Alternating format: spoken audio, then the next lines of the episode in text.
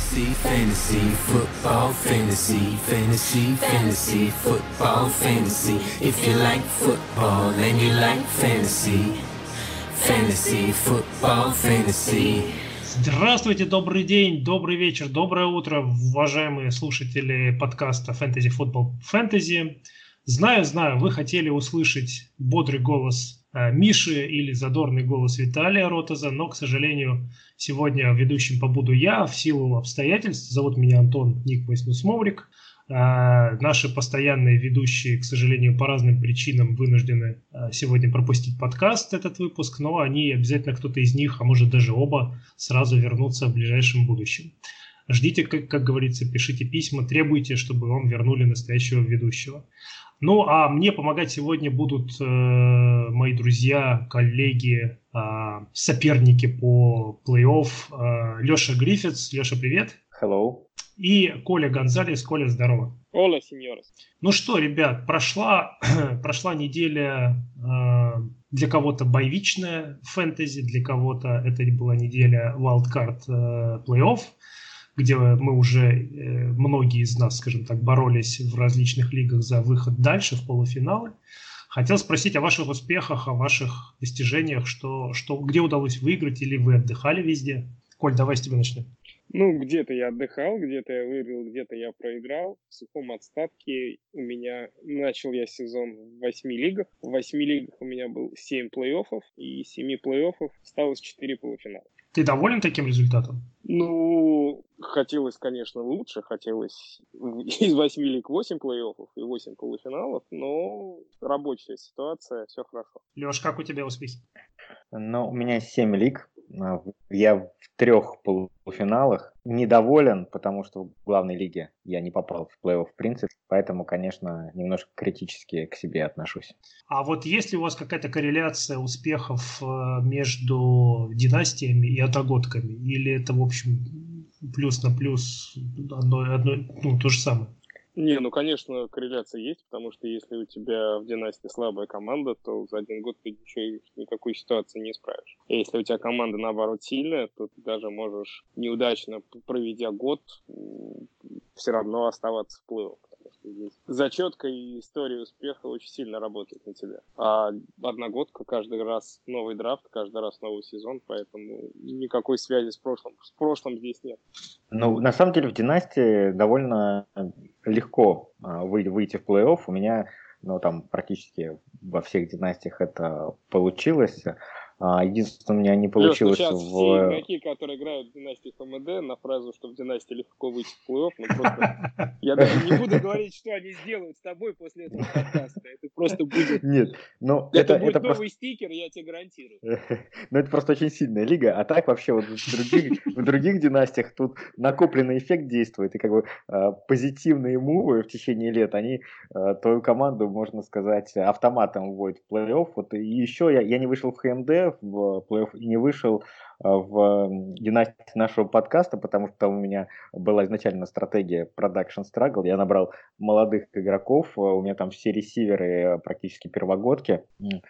А, и как раз эта стратегия заключается в том, что ты, с одной стороны, первый сезон сливаешь, получаешь там, какой-то выс- высокий пик, а с другой стороны у тебя на следующий год э, подрастают те, кого ты задрафтовал новички, и получается у тебя сильная команда. Конечно, я ее тоже немножко криво-криво стратегию реализовал, потому что я там свой пик в какой-то момент продал. Но в любом случае у меня будет высокий пик другого игрока, поэтому а, в следующем году думаю, что в плей-офф для, попаду. Для справки для наших слушателей, которые не играют в лиге ХМД, за три сезона, в которые я сам играю в этой лиге, Леша не попал в плей-офф ни разу. Ну, ну просто но, чтобы, но, но, чтобы слушатели были в курсе. Но лига но, правда сильная. Ну давай, давай вот для чисто так скажем, для полноты картины скажем, что я не заканчиваю сезон не 1-12 там, и не, не 2-11, то есть я всегда заканчиваю на грани плей-офф, но всегда не попадаю. То есть у меня 6-7, 6-7 и 7-6. Ну, видишь, это самое обидное. Я вот в этом Это году самое да, обидное, да, специально согласен. в этой династии решил потанковать и сразу получил первый пик. И еще 8 кружек пива от Антона. То есть м, Это правда. две, две задачи из трех у меня в КМД на сезон выполнены. А, Ну а, вот, кстати, кстати, Леша... Да, Про, давай. про спор, мне кажется, интересно рассказать, что, а, что Коля и Антон поспорили, нач- начнет ли Коля 8-0 сезон. Коля говорил, что Нет, не 0-8. 8-0, а 0-8. 0-8. 0 С 8 0-8. поражений подряд. Коля, Коля говорил, Честно что, это- говоря, что это я смех, что секундочку это скажу, смех. что просто видя, видя мой состав этой династии, в целом 0-8 там нарисовывалось легко. Но я был на свеге, и поэтому, конечно, сказал Антону, что 0-8 не будет вообще никогда, ни при каких обстоятельствах. Просто это невозможно. Ну, это действительно невозможно. 0-8 у меня нет. У меня был один. Ну и, заканчивая это, э, рассказ об этом э, споре, скажу лишь, что Коля победил один раз в первые 8 игр против э, менеджера Славы Бабаева, нашего общего хорошего знакомого. По той простой, в, с разницей, по-моему, в 2 или в 3 очка, по той простой причине, что Слава забыл убрать травмированного игрока. Но это так, э, ремарка. А вообще, конечно, Леша говорит, что в династиях э, в плей выходить легко. Не могу не согласиться с Лешей, особенно учитывая тот факт, что в обеих династиях, где я с ним играю, он как раз в плей не вышел в этом году. А, А ты вышел. А я вышел. Я вышел. В одной даже на боевике оказался. А, ну, давайте, наверное, двигаться вперед. А, Я только про себя кратко скажу. У меня тоже было 8 лиг, Коль, как у тебя. В четырех я по-прежнему в плей-офф. Так что схожий результат. Буду надеяться, что в одной, может, в двух зацеплю победу. Ну, буду, конечно, стремиться к большему, но это будет зависеть в большей степени от травм, о которых мы сейчас поговорим. Итак, давайте по новостям быстренько пробежимся. Я озвучу, кого, каких игроков не досчитались фэнтези-менеджеры, и не только фэнтези, конечно же. А, Келвин Ридли, э, ресивер э, Атланты, попал в Injured Reserve. До конца сезона мы его больше не увидим. То же самое можно сказать о Майке Эвансе из Тампы, что, конечно, очень большой удар по всем э, фэнтези-менеджерам, потому что Майк Эванс был, если мне память не изменяет, третьим ресивером в этого сезона по набранным э, ярдам. А, туда же в АР отправился ресивер Филадельфия Алшон Джеффри. А, то же самое можно сказать про Дэриуса Гайса, раненбека из Вашингтона, и Рашада Пенни, раненбека из э, Сиэтла. А, ребят, вот как вы относитесь э, к... Ну, я понимаю, что негативно, но вот э, как вообще воспринимать новости о том, что такое большое количество игроков скилл-позиций, причем э, играющих на первых ролях в своих командах, попали в Injured Reserved вот после 14 недели, как раз аккурат перед э, полуфиналами в фэнтези плей-офф. Да никак я к этому не отношусь, это нормальная история, каждый год такое происходит, команды, которым не за что уже бороться, которые точно не попадают в плей-офф, при малейшем риске своих основных игроков, естественно, начинают их беречь, просто нет никакого смысла. И каждый год мы как раз вот в самую важную фэнтези-пору, в полуфиналах, перед финалами, начинаем про это сокрушаться и, наоборот, обсуждать фамилии игроков, про которых в августе на драфтах мы просто не слышали вообще. Сейчас мы к обсуждению таких игроков в конце подкаста перейдем, но там для примера какой-нибудь, например, раненбэк из Майами по фамилии. Кто вообще про этого игрока даже не то, что в августе, в октябре слышит, а сейчас... Прости, пожалуйста, человек- по фамилии какой? Какой у него? Лейерт у него фамилия. А, да. Я, ну, ноунейм running back незадрафтованный, а сейчас этот человек, ну, вполне имеет шансы попасть в старт в полуфинале фэнтези. Это нормально. Каждый год такая история происходит, к этому надо быть готовым.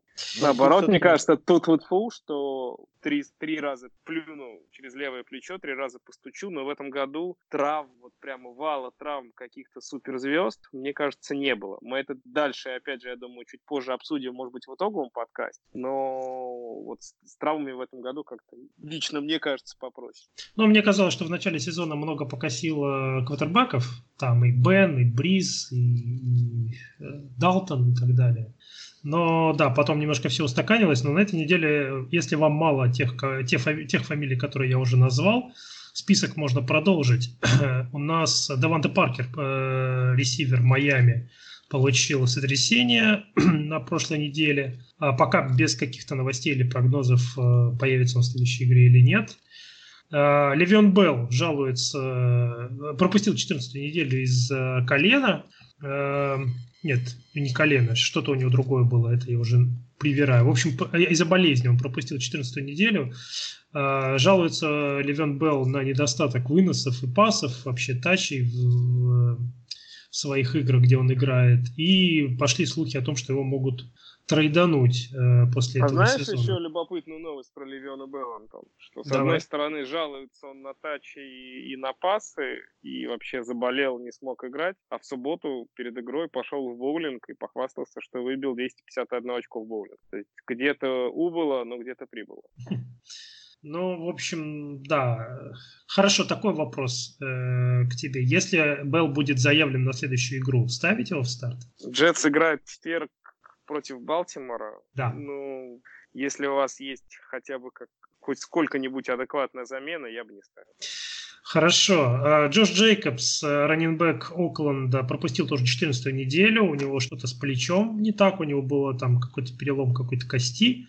Сделали ему э, МРТ. Вроде как все более-менее неплохо, но опять же под большим вопросом, будет он участвовать в следующей э, игре или нет.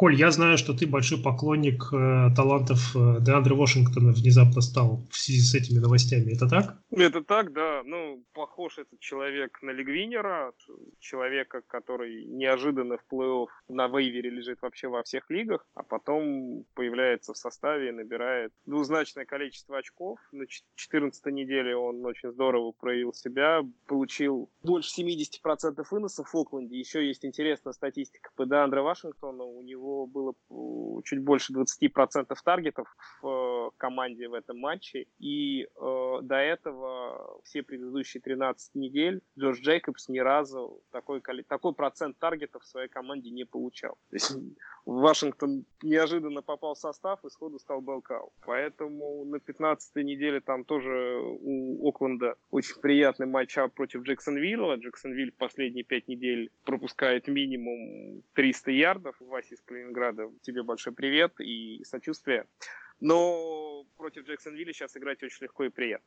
И поэтому, ну, до, вот, наверное, до 9 вечера мне казалось, что Деандре Вашингтон это прямо must-have э, во всех лигах, во всех лигах, где я играю, где у меня была теоретическая возможность его поднять. Я его поднял, в паре лиг он у меня даже состав не проходит, я просто не хотел, чтобы у других менеджеров появилась возможность такого раннера неожиданно себе в команду получить и поставить либо против меня, либо против другого человека. Ну, я считаю, что если у тебя есть возможность такого человека хотя бы держать на лавке, держи на лавке. Но в 9 вечера появилась очень странная новость о том, что э, Джош Джейкобс прошел МРТ, и результаты МРТ были very positive, что у него типа уже ничего не болит, и он по полной э, здоров и готовится играть. Ну, новость это меня, конечно, с одной стороны э, обрадовала, потому что здоровье всем игрокам, с другой стороны сильно огорчило, потому что Джейкобса у меня нет ни в одной лиге, а да, Андрей Вашингтон, как я говорил, есть у меня везде, и посмотрим, как будет развиваться ситуация, потому что, ну, честно говоря, в эту новость я не очень верю, потому что если у тебя перелом нескольких костей плеча, тебе так больно, что ты не можешь играть в воскресенье ни при каких обстоятельствах, а во вторник после МРТ у тебя же все хорошо, боль куда-то прошла, кости что, они сами заросли за два дня? Ну, мы же не в романе Джоан Роулинг, и такого не бывает, и за два дня перелома не лечится, поэтому надо смотреть, что будет дальше, и э, если Джейкобс так на поле не появится, то Деандре Ваш в целом, я думаю, фактически в любом лайнапе должен играть в основном составе. Если действительно случилось чудо и Джейкобс выздоровел, то Деандре Вашингтон немедленно превращается в тыкву и должен улетать обратно на вейв. Но пока все-таки ну. мне чуть больше кажется, кажется, вероятность того, что у Джейкобса какая-то травма есть, ну, просто потому что я не верю, что за два дня лечится перелом. Да, и Рейдер, кстати, больше ничего особо не нужно в этом сезоне, они же практически потеряли шансы на плей-офф. А, поэтому там такая, возможно, ловушка, когда они вообще его а, заявят как активного игрока на игру, а по факту он там просидит на скамейке. Вот это у меня, кстати говоря, Или... был следующий вопрос. Если вдруг, допустим, такой сценарий развития событий, что по Джешу Джейкобсу говорят, что он uh, game time decision, наступает э, там за, за час или за сколько-то там до игры, говорят, что он актив, и что делать? Вот, вот, вот, вот что делать? Ставить его в состав, допустим, у вас и Джейкобс, и Вашингтон. Тогда ставить Джейкобса и Вашингтона на, на волю, не, ну Или вообще он, никого не ставить? Не, если он активен, то и как бы нету альтернативных э, опций, ну, серьезных опций, да, то, конечно, конечно, его нужно ставить, с этим ничего не поделаешь и надеяться на лучшее. Вот. Ну, если какая-то есть более-менее равноценная опция, то, э, конечно, лучше не рисковать и оставить его за, за бортом основного состава. Окей, следующий травмат у нас э, это Марк Эндрюс, э, тайтенд из Балтимора, звездочка тоже загоревшаяся достаточно ярко в этом сезоне. Получил травму колена и под вопросом его участия вот в этот четверг против Джетс. А, ну и последний в нашем списке это диджей Чарк, а, принимающий из э, Джексонвилля. У него э, week-to-week статус и был замечен в ботинке фиксирующем. Вот такие вот у нас болезни. По этим двум персоналиям, Коля, может быть, что-то скажешь? Есть мнение? Ну, по Эндрюсу он у меня есть в одной из лиг, я его ставить не собираюсь, потому что игра ранняя, игра в четверг. У него травма не связок, у него очень сильный ушиб, кости, болевой синдром, не мог продолжить игру, в, начиная с первой четверти воскресенья, на этой неделе не тренируется. И опять же, с учетом матчапа, ну, про, объективно проходного для Балтимора и того, что игра в четверг, я думаю, что Эндрюс играть не будет, и всем его обладателям нужно срочно искать замену. Если вы такой замены еще не нашли, то на самом деле я рекомендую обратить внимание на другого тайтенда Балтимора Хайдена Херста. Тоже был выбран в прошлом году на одном драфте с Эндрюсом. Более того, Херст, в отличие от Эндрюса, был выбран в первом раунде. И ну, по скрипту прошлого, прошлой игры с Баффало, когда Эндрюс получил травму, все таргеты не очень многочисленные, но э, тем не менее 4 таргета от Эндрюса ушло к Херсту. Херст их реализовал очень прилично, у него был тачдаун на 61 ярд. На приеме он работать абсолютно точно может. И, ну, если некого ставить, есть Эндрюса, альтернативных опций на вейвере нет, то рекомендую подобрать Херст, Херста и дождаться окончательных новостей по Эндрюсу. Я думаю, что новости будут неутешительные, и можно поставить Херст. Ну, Ян Томас еще хорошая опция. Обычно, обычно есть на вейвере. Да, Томас тоже здорово смотрится. 10 таргетов получил в прошлой игре. Ну, а в свете Диджи Чарка хочу спросить ваше мнение по поводу Диди Вестбурга и Криса Коннелли из, Джексон, из Джексонвилля.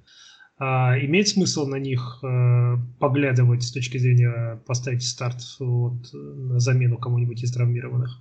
Ну, не знаю, что Коля думает. Мне кажется, что особо для них ничего не меняется. Ягуары, они играют в три ресивера. Вместо Чарка займет Коул, который, в принципе, тоже довольно приличный ресивер. И его, кстати, если прям каких-то опций и опций нет, кого поставить в состав, тоже вполне можно рассматривать на этой неделе. Ну, я, я бы, конечно, наверное, приоритизировал все-таки а, как его? Вестбрука? Нет, второго. Криса Конли? Кон, Кон, Конли, да, потом Вестбрук, потом Коул. Вот так, но, но набрать хорошо может любой из них. Тем более, что там тоже очень хороший матчап против Окленда. Я думаю, что в этой игре будет... В игре дырявых защит будет много очков с обоих сторон. Оба ресивера могут набрать прилично. Ну что ж, пожелаем уважаемым участникам э, полуфиналов фэнтези плей-офф удачи найдите того самого лигвинера, который заменит вашего травмировавшегося игрока и выиграет вам этот полуфинал, а затем и финал. А, давайте перейдем к следующей рубрике. Мы решили поговорить немножечко о впечатлениях от новичков, от э, тех игроков, которые попали в лигу в этом году. Э, и начнем мы с любимого, э, горячо любимого э, Виталием э, Денвера. Э, Дрю Лок и Titan Fund удивили нас немножечко в, за прошедшую неделю. Набрали приличные очень очки. И, в общем-то, есть ощущение, что у Денвера может быть все не так плохо с точки зрения поиска квотербека их будущего. Я сейчас говорю про Дрюлока. Конечно, очень рано еще пока говорить.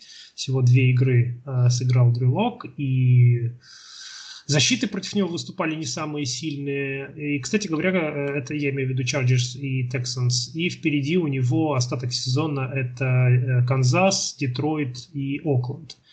Э, опять же, на мой взгляд, не самые сложные защиты с точки зрения набора очков. А, ну и то же самое можно сказать, или почти то же самое можно сказать про Нуафанта, который в, в прошедшей на 14 неделе игры заработал 113 ярдов с тачдауном. А, неплохая статистика для новичка Тайтенда. А, Леш, как считаешь, это вот звезда зарождается или это вот как это такая флюковая неделя и все может повернуться совсем иначе уже в игре с Канзасом?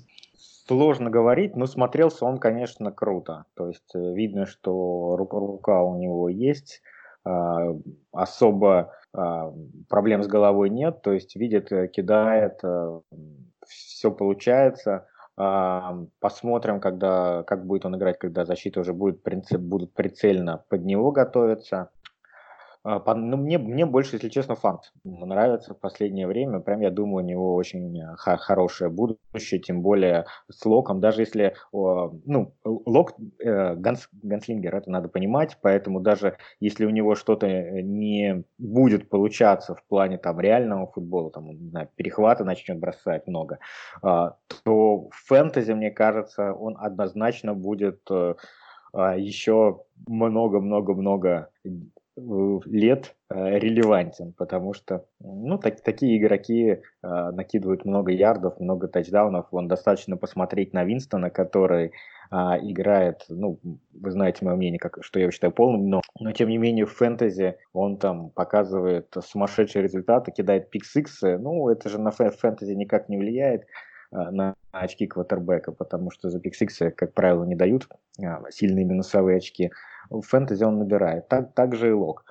Ну и фант вот э, грозится войти в, буквально в следующем году, мне кажется, в э, топ-3 тайтендов лиги. А тебе Дрюлок немножко не напоминает Райана Фицпатрика, только без бороды? в качестве ганслингера такого, со свегом немножко, которому, который просто получает удовольствие на поле. А внешне нет, по игре, ну, ну, наверное, да, есть что-то. Чуть-чуть любопытной статистики по Джеймсу Уинстону, раз уж мы его вспомнили в этом подкасте. На прошлой неделе, если бы один и тот же менеджер поставил бы в состав и Винстона, и защиты Индианаполиса, то он был бы очень доволен, потому что вот я сейчас открыл статистику. На прошлой неделе защита Индии набрала максимальное количество очков э, за все, за все 14 недель, в которых она играла. То есть они набрали 11 очков что для защиты очень неплохо. Это надо понимать, что Винстон сколько? Четыре пасовых тачдауна сделал, да? То есть в игре он их уничтожил, но и очков в защите тоже дал прилично. Поэтому Винстон красавчик, мне он очень нравится. А вот Дрюлок мне нравится значительно меньше. Опять же, это какие-то мои вот впечатления за эти две недели. Не буду говорить, делать каких-то скоропости... скорополитных выводов, но я просто очень хорошо помню хайп по Дэниелу Джонсу, нет, Дэниелу Джонсу, квотербеку гигантов, по которому были вопросы до драфта, на драфте были вопросы, и он вышел в первую игру против Тампы, тоже набрал гигантское количество очков, и все. Все начали говорить о том, что какой блестящий квотер теперь у гигантов, что они нашли своего нового Мэннинга на 10 лет. Но это только одна игра. Собственно, прошел сезон, и уже перспективы у Джонса очень туманны, и ничего он не доказал и не показал в этом своем первом сезоне. Ну, Чисто все... зрительно мне лог, ну вот мне, может быть, опять же, я придираюсь, но такой типаж квотербеков в современной лиге, мне кажется, это уже некая прошлость. А какой ты имеешь огромная, в типаж? Я имею в виду, что это огромная здоровенная детина, с, высокий и очень сильный, тяжелый, с рукой пушкой, которая, да, на 60 ярдов может швырять. Но он неподвижный в конверте, он э, трудом двигается, он не, не, мне кажется, что он не быстро принимает решения. То есть они есть вот этот первый, второй рит, они прошли, не прошли, дальше ничего. Но он немножко несовременный, то есть там, В 90-х это был бы топ. То есть, а сейчас лига, мне кажется, от Квотера требует большего разнообразия именно в скиллах. Он неподвижен, а мне кажется, это большая проблема. Говоря, вспоминая о Джеймсе Уинстоне, Джеймисе Уинстоне, вспоминаю фразу Димы Счастья, нашего коллеги по подкасту и болельщика Бакконерс, который сказал, что Уинстон играет за обе команды. На прошлой неделе где-то он в чате об этом писал. Ну, а раз уже заговорили о квотербеках э, гигантов, то следующий на повестке дня у нас э, Дарио Слейтон, э, ресивер э, гигантов. Э, и, похоже, гиганты дошли своего первого ресивера. Они вот перед сезоном многие дискутировали, кто это может быть, Голден Тейт или Стерлинг Шепард, или у них вообще, в принципе, нету первой скрипки на, на пасе. Но вот теперь э, похоже, что начиная с 10 недели Дэриус Слейтон получает тут 14 таргетов, 7, 9, 8 таргетов и практически каждую неделю показывают очень приличный результат. На прошедшей неделе 154 ярда, 2 э, тачдауна. И такое ощущение, что неважно, кто играет, Дэниел Джонс или Элай Мэннинг, э, бросать будут ему, грузить его будут прилично. Согласны?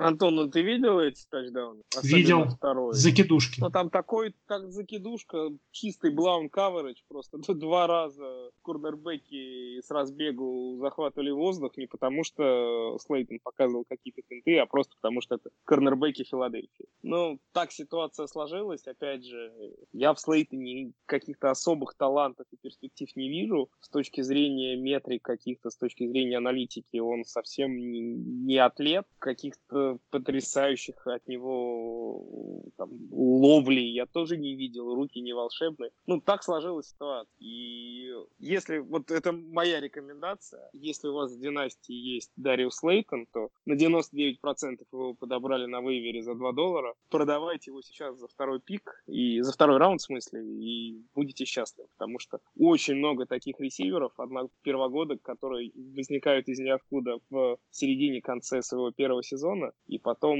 в никуда и уходит. Вот просто Но... я вот сейчас могу, могу назвать просто. Дэвид Мурсиетл в прошлом году, Роберт Фостер Баффало в прошлом году, Киллан Коул Джексонвиль позапрошлом году. Кол вообще там пять недель подряд был БР-1 безальтернативный. Этих людей сейчас нет. Просто потому, что э, это small sample size, так сложились ситуации у каждого конкретного игрока. Но ресивер такая позиция, что здесь человек должен обладать какими-то уникальными талантами, чтобы демонстрировать фэнтези-продуктивность вот не спорадически, а на протяжении нескольких лет. И просто в Слейтине я таких перспектив не вижу, а спекулятивно на нем можно очень неплохо нажиться. Ну, подожди, прежде чем его продавать, наверное, тем, кто все еще играет в плей-офф, продавать его нет смысла, потому что играет он на 15 Не, я говорю, что, я, я говорю про династию.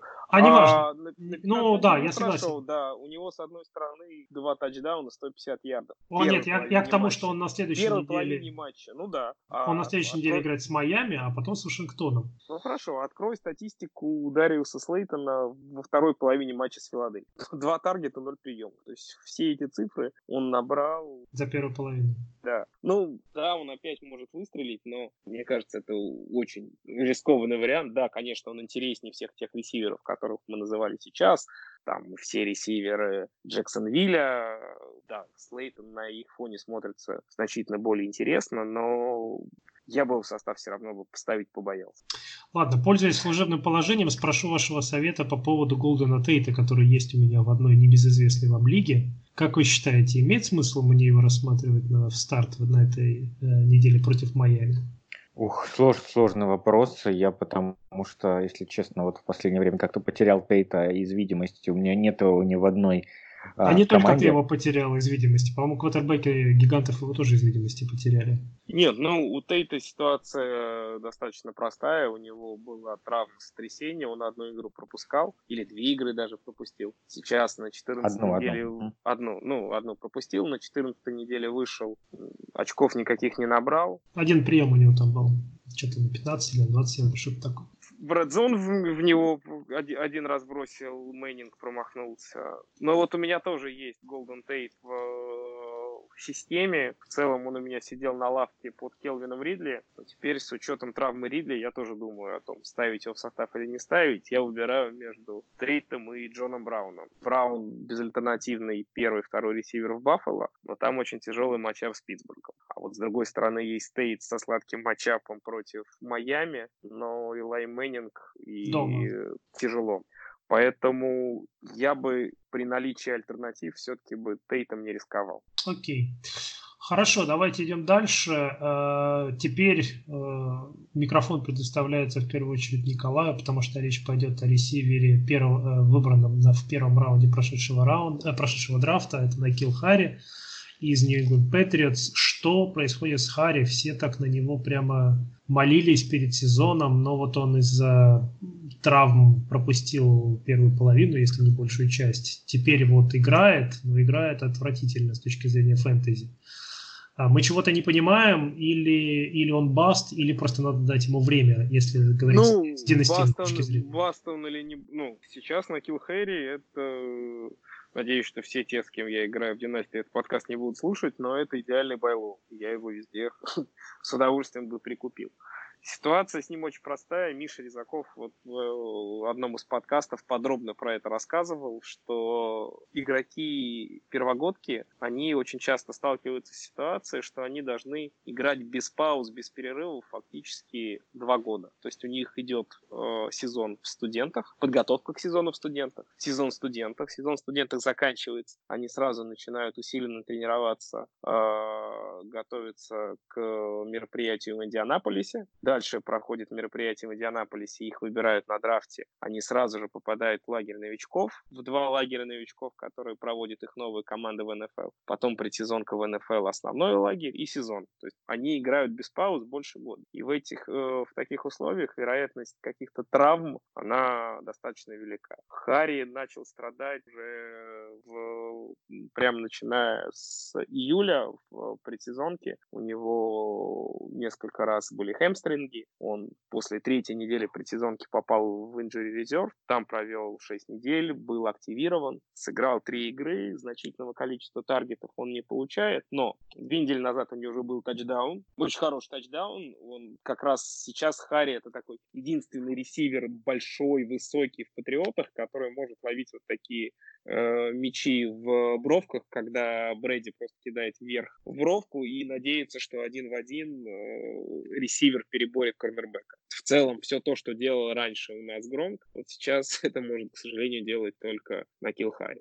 И в прошлой игре с э, Канзасом, на самом деле, э, Харри занес очень красивый тачдаун, причем э, сделал это ногами, набрал 15 ярдов после приема, обошел нескольких защитников, нырнул в зачетку. Там был чистейший тачдаун, вообще никаких вопросов по нему не было. Но судьи почему-то посчитали, что он в одном из моментов заступил за линию, хотя там, наверное, сантиметров 10 он не доступил. А на этот момент игры у Патриотов уже не было челленджа, и оспорить это решение не могли, потому что решение на поле было заступ, и, соответственно, по правилам НФЛ лига сама не может инициировать пересмотр таких моментов. Вот. А если бы уже этот тачдаун ему засчитали, ситуация была бы совсем другая. Потому что, во-первых, э, ну, у нас появились бы шансы в игре с Канзасом, во-вторых, это был бы тачдаун, и это были, были бы очки, уже сейчас про Хари мы бы говорили совсем-совсем по-другому, потому что у человека был бы в трех играх два тачдауна. А так, ну, конечно, сейчас ставить его в фэнтези полуфинале абсолютно безрассудно. Но в династиях, как Байлоу, это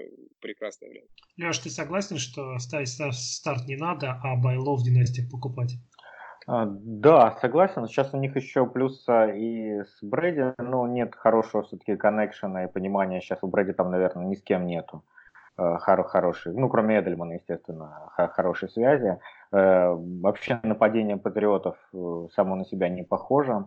А, ну, когда Брэди выносит а, и набирает выносом первый даун, то понятно, что спасает. А, конечно, будет во многом зависеть от того, как дальше будет с квотербеками развиваться ситуация в Патриотах, останется там Брэди а, или, или нет. Плюс у Харри, кстати же, травма, по-моему, была в этой игре. Он не так много снэпов сыграл. Ну, травма, По идее, не, должен... не, не, травма несерьезная, там ничего страшного не было, там был лучше. Ну, ну окей, да. То, что, что это байлоу, я согласен. Окей, а тогда Жаль, давайте... что мне его никто не продаст, к сожалению. Нет, тебе, тебе просто как болельщика патриотов выставят э, конский ценник, да. Ну да, еще в два раза дороже, чем тот пик, за который, в котором его выбирали. Давайте обсудим тогда еще одного новичка, ресивера э, из Питтсбурга по э, имени Дианте Джонсон, который на прошедшей 14 неделе против Аризоны, никакущей защиты Аризоны, э, набрал аж 20 очков по пар формате 60 ярдов с тачдауном. 8 таргетов, 6 приемов и еще что-то он по земле там тоже натаскал. А Он, еще он на возврате. а, на возврате, да. Да, да, да. Но это считается только в тех форматах, где у нас возврат считается. В нашей вот, э, редакционной династии как раз такие очки считаются. А, Леш, как ты смотришь на этого парня? Потому что я помню, о нем были разговоры перед сезоном. э, говорилось о том, что Питтсбург неплохо умеет выбирать ресиверов, и это может быть следующий, следующая очередная звездочка. А, тебе кажется, что это какой-то результат э, выбивающийся из общей канвы его игры, или можно на это теоретически рассчитывать в будущем, в будущих сезонах? Ну, ну, этот сезон у него как, как американские горки, то удачная игра, то неудачная. У него про, прошлая игра была очень плохая. Он там мало того, что надропал, еще там из-за того, что он не побежал свой маршрут, у них там перехват был. А, но, но мне кажется, что перспектива у парня хорошая, у него есть такая... При, при том, что у него абсолютно физические дан, данные не супер, он очень э, хорошо от э, теклов уворачивается, в общем, такой энергичный на поле. И, ну, действительно, пока оправдывается, наверное, вот это вот нарратив, что Питтсбург хорошо выбирает ресиверов. Видимо, будущее у парня есть, тем более, что в этом году ему приходится играть без квотербека, а в следующем году все-таки квотербек будет. Коля, есть что-то добавить или возразить? Да нет, все так. Ресивер э, драфт, на драфтах э, династии был выбран во втором раунде. Уже то, что он в нескольких играх может появиться, опять же, в фэнтези стартовом составе, уже ресивер-новичок первогодка говорит о том, что пик удачный. Там надо дальше смотреть, почему нет. Определенный джуз в нем действительно есть. Окей, ну что, тогда перейдем к следующему, э, следующей рубрике. У нас э, здесь указан такой вопрос исключительно для любителей игроков э, в династии. Как вы считаете, уважаемые э, эксперты, уважаемые коллеги, кого бы вы порекомендовали, на кого порекомендовали бы обратить внимание э, менеджеров династийных команд с точки зрения э, положить в закрома родины, застэшить каким-то образом достать с вейвера и наде- понадеяться на результат в будущем э, сезоне. А, может быть, хотя бы по одной фамилии назовете или хотя бы по одному игроку с каждой позиции, если наберете. Ну, в общем, как получится. Тут уже вам карты в руки. Леш, давай начнем с тебя. Э, кого там порекомендуешь нашим слушателям? Ну, я бы хотел вообще с логики начать, да, то есть в, там в зависимости от глубины династии на вейвере всегда есть какие, какие-то игроки. А, сейчас такое время, когда там многие команды уже закончили выступать, им не нужно держать в составе посредственных игроков, и они, соответственно, могут свои ростеры поднять тех игроков, чья цена в межсезонье может поменяться а, в связи с тем, что а, либо какой-то игрок из этой команды уйдет, либо наоборот игрок становится свободным агентом и может подписаться в другую команду. И таких игроков достаточно много. Ну, я, например, традиционно там после э, там, условно 13-14 недели уже начинаю их э, постепенно добавлять э, в свои династии. А, от таких игроков отбирать на самом деле просто. Просто заходишь на какой-нибудь э, сайт типа SportTrack, где можно посмотреть э, игроков, которые становятся свободными агент, агентами в 2020 году, и пролистываешь, смотришь э, интересные фамилии, и они, они есть абсол, абсолютно каждый год. Ну, например, там, если э, квотербеков брать, то а, в этом году много кто становится свободным агентом, но я бы вот заострил внимание, например, на таком квотербеке, как Эджей Маккерон. Он немножко сейчас выпал из а, поля зрения менеджеров абсолютно, потому что, ну, потому что, во-первых, Дэшон Уотсон очень хорошо играет, и про Маккерона никто абсолютно не говорит. Во-вторых, он подписал перед сезоном очень дешевый одногодичный контракт, просто он никуда уже не помещался ни в одну команду, а, и поэтому будет, свободным агентом. А еще не так давно он в Цинциннати очень неплохо смотрелся, в принципе, на одном уровне с Далтоном, я бы сказал, и Кливленд, то помните, как Хью Джексон за него хотел второй раунд отдать, и только то, что фронт, front office а, саботировал этот trade, а, отправил его после того, как время trade deadline а истекло, не позволило а, Кливленду его купить за, за второй раунд. А, если... Леш, Гов... Трубицкий или Маккерн? Ну, знаешь, я считаю Маккерн. Меня, конечно, сейчас заклюют. Вопросов больше не имею. Ответ правильный? Ну, как, как говорится в э, сериалах про адвокатов, уважаемый прокурор, свидетель ваш. Что касается там раннеров, да, на кого я бы обратил внимание. Это вот сейчас, конечно, смешно прозвучит фамилия, но есть такой раненбэк Амир Абдула. Вот. Он... А... Прямо в этот момент Ильдар делает подкаст немножко громче.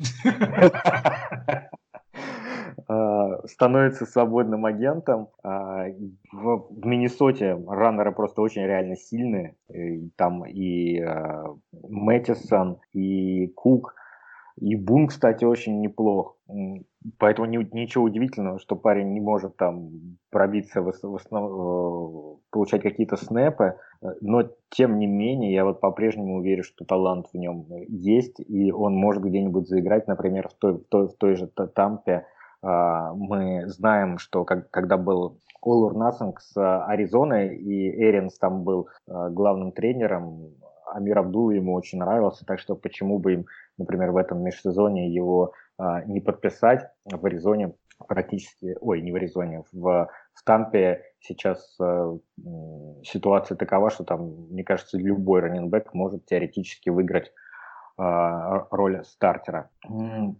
Из ресиверов, ну, можно, например, поговорить про того же Киллана Коула, который мы сегодня упоминали. Вот он тоже будет свободным агентом. В Ягуарах корпус ресиверов довольно сильный. Почему бы ему не заиграть все-таки в какой-либо другой команде? Так, Коля, покопаешься в этой шелухе?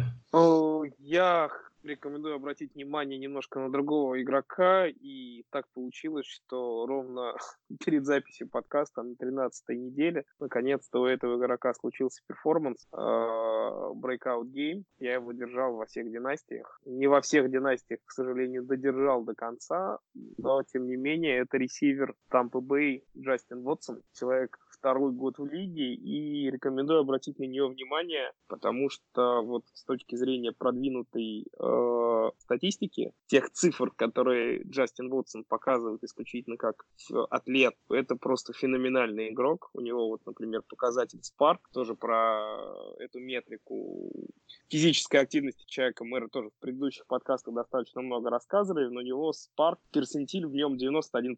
То есть Джастин Вотсон лучше, чем 91% среди всех ресиверов. И по всем другим показателям, breakout age, скорость, взрыв, catch радиус, он везде прямо вот топ-10, топ-15.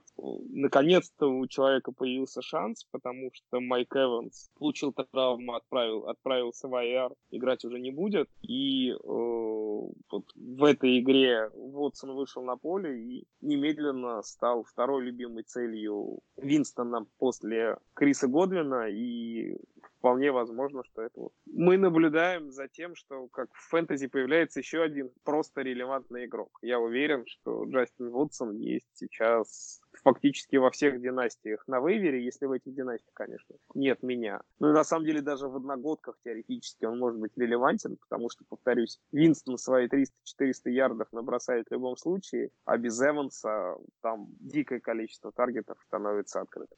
Кстати говоря, надо, мы, мы об этом не сказали в новостном блоке. Уинстон-то тоже получил травму руки, а, но он там грозится, что выйдет на поле, что все, все у него в порядке, ничего ему не мешает, но тем не менее определенный designation, как говорят, определенный статус у него травмированно все-таки есть.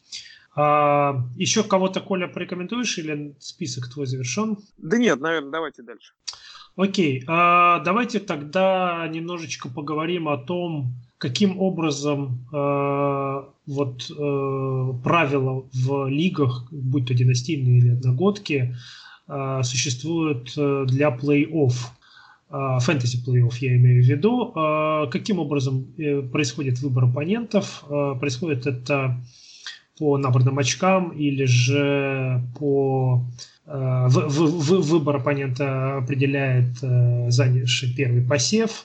И что такое туалет-бол в двух словах? Э, может быть, Леша, начни вот лю, любой из этих вопросов, любой из этих тем тебе на выбор. Да я думаю, что Но... Леша, как самому опытному комиссионеру, ну, по крайней мере, среди участников этого подкаста точно, ну, карты в руки, и, мне кажется, про обе темы Леша расскажет прекрасно интересно. Тем более вот эта фишка э, с тем, что игрок, получивший более высокий посев, имеет право выбрать себе соперника по плей-офф. Ну, по крайней мере, я с этим столкнулся в первый раз в лигах, которые, в которых комиссионер Алексей, и с тех пор использую. Если я тоже какие-то лиги делаю, то это фишкой. Пользуюсь удовольствием. Леша, спасибо тебе за нее большое. Это очень прикольная и интересная идея.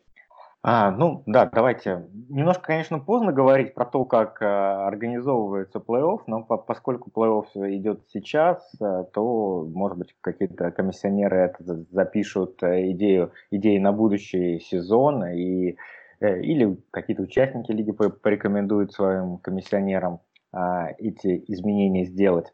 Ну да, во-первых, давайте, мне кажется, очень, очень крутая вещь, когда а, самый высокий посев выбирает себе соперника а, по плей-оффу.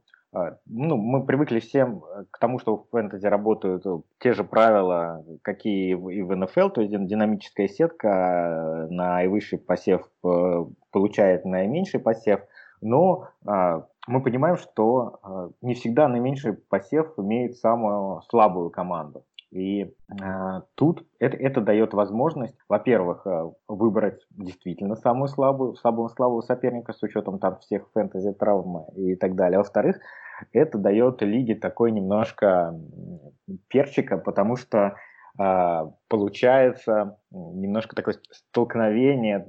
А, конечно, когда тебя выбирают как самого слабого, тебе это неприятно. Это немножко становится личным а, игра, и поэтому добавляется элемент такой райвали. Еще одна как бы фишка прикольная, это когда в плей-офф часть команд одна или две попадают не занявшие там пятое, шестое, седьмое, восьмое места, а, а команды, которые набрали а, наибольшее количество очков. Мы знаем, что в фэнтези довольно высок а, элемент случая, и бывает так, что те, кто э, ком, бывает, что команды, которые хорошие команды, все время попадают на каждую неделю под хайскорер, и в результате заканчивают сезон там на каком-нибудь девятом, десятом месте, даже несмотря на то, что они там могут быть и лидерами лиги, хайскорерами. Вот, вот это правило немножко а, эту несправедливость выравнивает и позволяет а, самым сильным командам оказаться в плей-офф и бороться. Я, честно говоря, изначально а, мне, мне эта идея очень нравилась. А, сейчас я уже так немножко к ней а, охладел, потому что это несколько снижает роль head-to-head игр и роль регулярного сезона. Коль, ты вот как, как к этому относишься? Ну, я вот повторюсь, что во всех лигах, где я комиссионер, я это правило ввожу по умолчанию, просто потому что, ну, фэнтези э, расписание это полный рандом, да, и кто с кем играет неделя к неделе, это, ну, воля случая и воля жребия. Здесь нет какого-то твоего скилла, да, что твой скилл как фэнтези-менеджера выражается в том количестве очков, которые ты набираешь. Все остальное это случай и рулетка. И понятно, что не надо, конечно, переводить фэнтези в, в,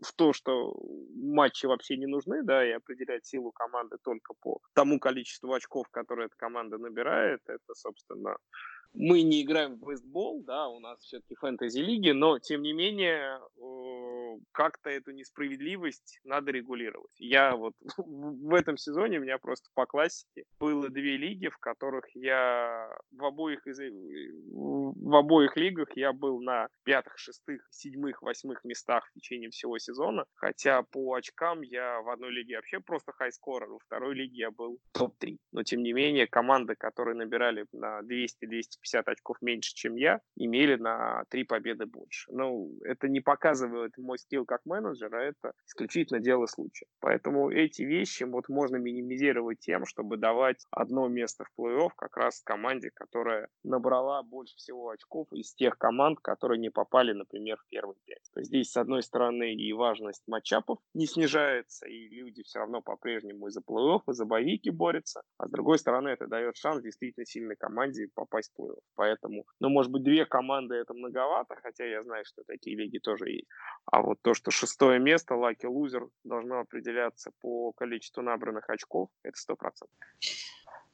Еще одна фишка есть, которая позволяет несколько уменьшить случайность исходов а, в плей-офф. А, довольно редкая фишка, редко где используется, это так называемый home field advantage.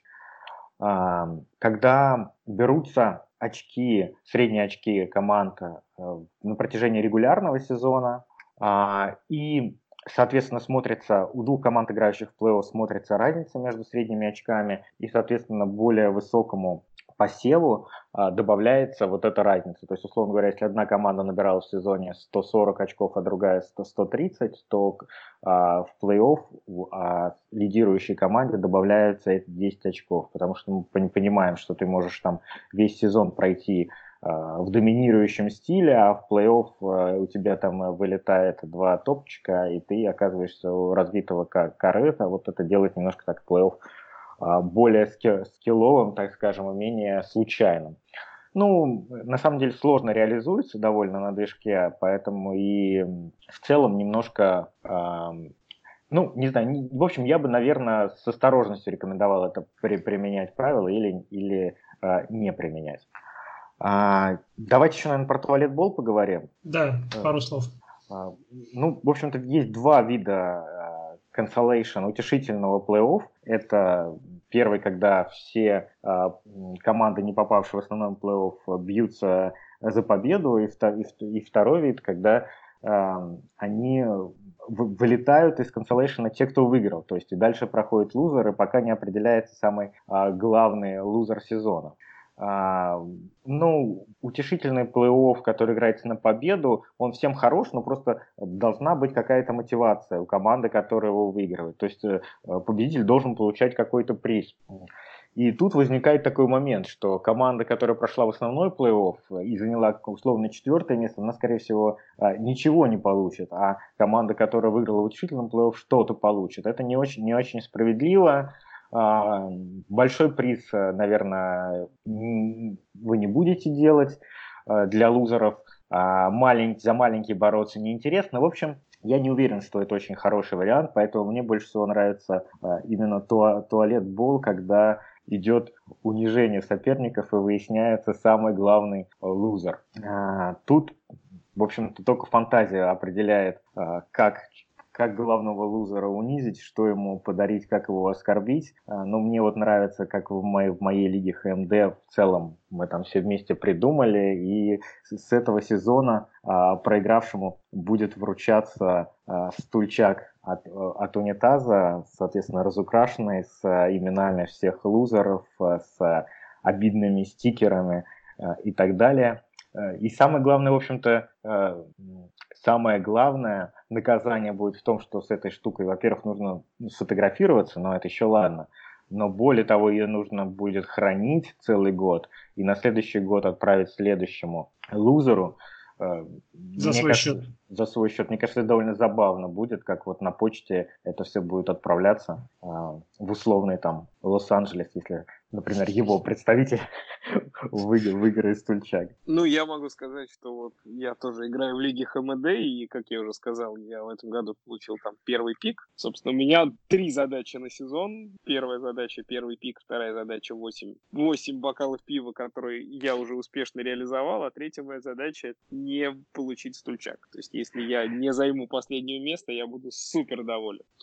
Но я хочу сказать, что э, вот туалет был в данном случае, он не является какой-то условностью, как, как cancellation в большинстве лиг.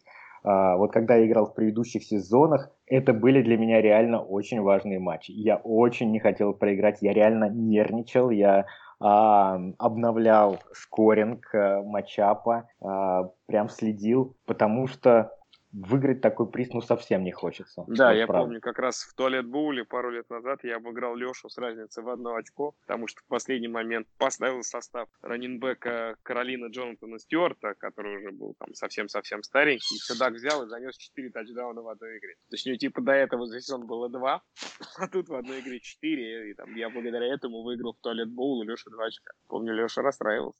Ну, это, это реально очень расстраивает. Вот эти вот игры, а, вы даже не представляете, вот Миша, например, он а, выиграл свою игру, а, Миша Резаков в туалет боль на этой неделе, и сразу последовала реакция, то есть он все, там, лузеры, оставайтесь тут, я пошел, yes. Игры напряженные, это, это точно добавит в, в вашу лигу чего, такое...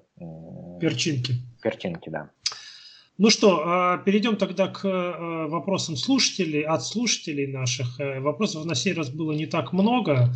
Большинство из них, э, большинство из этих вопросов касались лайнапов, кого ставить, кого сажать на лавку. И, ну, честно говоря, ребят, мы уже запишем больше часа. Я думаю, что имеет смысл нам ответить на эти вопросы при желании наших экспертов э, прямо в чате. А самый лучший способ, конечно же, если вот хотите разбирать э, ваши лайнапы, ваши стартовые составы, присоединяйтесь э, в качестве патрона к, нашему чатику, становитесь нашим патроном на Патреоне, и тогда сможете задавать эти вопросы. Я знаю, что и Коля, и Леша, и Виталий, и Миша и Дима Счастье, и Саша Илматик, все э, по мере возможности отвечают достаточно оперативно на такого рода вопросы. Самое а, главное, что ни один такой вопрос никогда не останется без ответа. Совершенно верно. Совершенно верно. И можете даже выбрать наиболее понравившийся вам вариант ответа, если их будет несколько. А вот вопрос, на который я бы обратил внимание с точки зрения опять же, династийного. Э, очень интересный игрок Дэвид Джонсон, раненбэк из Аризоны. Насколько, на ваш взгляд, он э, релевантен э, на следующий сезон и дальше? Это вопрос у нас от Андрея. Коль, что скажешь? Ну, релевантен-то он абсолютно точно релевантен. Я не верю, что Дэвид Джонсон закончит карьеру. Мне кажется, что там в этом году у него есть определенные проблемы со здоровьем. Если он эти проблемы решит, то еще на 2-3 продуктивных сезона от него рассчитывать можно. Но, конечно, в, с точки зрения рэнкингов, с точки зрения вообще своего позиционирования, Дэвид Джонсон уже не, не РБ элитного тира. Я думаю, что в династиях он будет выбираться раунде в пятом-шестом, если не ниже. Плюс надо смотреть на ситуацию с контрактами, потому что мне кажется, что в Аризоне Кинсбери ясно дает понять, что он на него не рассчитывает. Да. И вполне возможно, что он будет отрезан. И тут сразу же возникает Тампа Бэй, которая вместе с Брюсом Эриансом его может забрать. И если это произойдет, то там что-то интересное может и с Дэвидом Джонсоном вдруг произойти. Но вообще, конечно, падение у него драматическое в этом году произошло. И, ну, объективно то, что он выйдет на свой уровень, то есть, там, раннер, который в одногодках выбирается в начале-середине первого раунда, я уже не думаю, что это произойдет. 27 лет все 27 лет ему, да, я тоже сейчас проверил. 91 -го года рождения. Ну, то есть э, котировки падают, но списывать со счетов еще рано. Возможно, попылит в другой команде, теоретически. Ну, он 16 декабря родился, можно сказать, уже 28. Да. Начало сезона у него было вполне себе э, более-менее, вплоть до шестой недели, а вот дальше пошел спад, травмы, и, в общем, Хотя вот на прошлой неделе он набрал 13 очков в ППР. Ну, там были, там были мусорные очки, мусорный тачдаун. Кенниан Дрейк. Ну, о чем здесь можно говорить, если тебя чистую переигрывает Кенниан Дрейк? Ну. ну, в любом случае, это не тот игрок, которого мы все драфтовали в первом раунде или там в начале второго. Скорее, в первом раунде он драфтовался почти везде. Окей, хорошо. Ну тогда что, коллеги, будем на этом заканчивать э, наш подкаст. А, тут было множество шуточных вопросов по поводу э, отвратительного поведения Резакова в подкастах, которого в подкастах в последнее время не, наблюдается. Мы Мише передадим эти вопросы, я думаю, что он сам сможет на них ответить. А, я очень надеюсь, что он в ближайшее время снова появится и сам за себя все скажет. А, дорогие слушатели, у нас на следующей неделе подкаст э, не планируется, что мы его будем выпускать, не планируется, что он будет, потому как мы хотим дать возможность вышедшим в финал самостоятельно, ни на что не отвлекаясь, принять правильное решение. А, сами, самим, я надеюсь, тоже в каких-то финалах нам придется сконцентрироваться и сосредоточиться над тем, чтобы победить. Ну, а уже через неделю после этого мы соберемся вновь обсудим окончание всего сезона, фэнтези-сезона в НФЛ, похвастаемся своими достижениями, а может быть поплачем о своих э, поражениях друг дружке в плечо и, может быть, немножко повеселимся, посмотрим, э, что мы придумаем на последний заключительный подкаст э, в этом сезоне. А что еще? Подписывайтесь, обязательно на нас подписывайтесь, оставляйте комментарии, задавайте вопросы, не стесняйтесь. Если мы не отвечаем на них в подкасте, это не означает, что мы не отвечаем на них вообще. Будем стараться на них отвечать э, в чатике. Ну и естественно, что гораздо больше у вас шансов, как я уже сказал, получить ответы на свои вопросы, если вы станете нашим патроном. И, и вот, кстати, в чате патронов очень есть э, хороший способ получить э, совет, я всегда так делаю, вы спраш- спрашиваете Сашу Ильматика, что вам делать, потом делаете наоборот, это практически всегда работает. Да, Саня, привет. Ну что, всем спасибо э, за, за что дослушали, удачи вам в ваших э, полуфиналах и услышимся через две недели. Коля, Леша, спасибо. Пока-пока. Пока. -пока. Пока.